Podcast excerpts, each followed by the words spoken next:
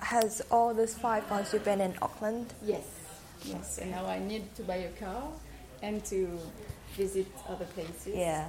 Are you planning to do some um, farm work or anything? Not sure. Maybe at, at the end Yeah. of my trip, Yeah. that I found the perfect job for me. So it's Yeah. good, so good for me for the experience. Yeah, yeah. And also, I just don't want to, you know, I want to spend six months here Mm-hmm. and during summer uh, go and travel for two months Yeah, in the South Island. yeah. And after that, I will see.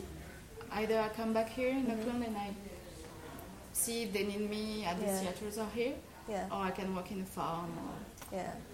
Do you want to um like after this year? Do would you like to stay in New Zealand or something? No, I'm, I'm going back home.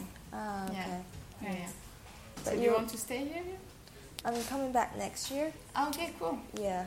So um, I'd like to stay here for a while. Did you travel a little bit?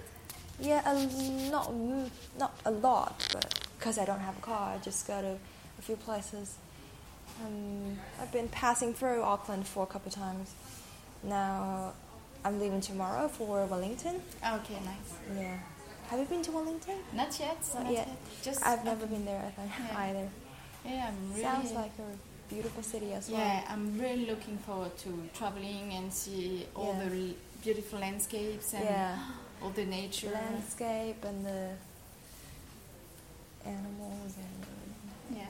So you were studying here? No, no, I wasn't working. just holiday. walking Yeah, and being holiday. yeah, yeah, working holiday. Yeah. Yeah, it's That's really nice. cool. Mm. Very nice talking to you. yeah. that was really nice. Yeah. Have a good day Yeah, you too. and enjoy your work here. Yeah. Thank you. Bye. Bye.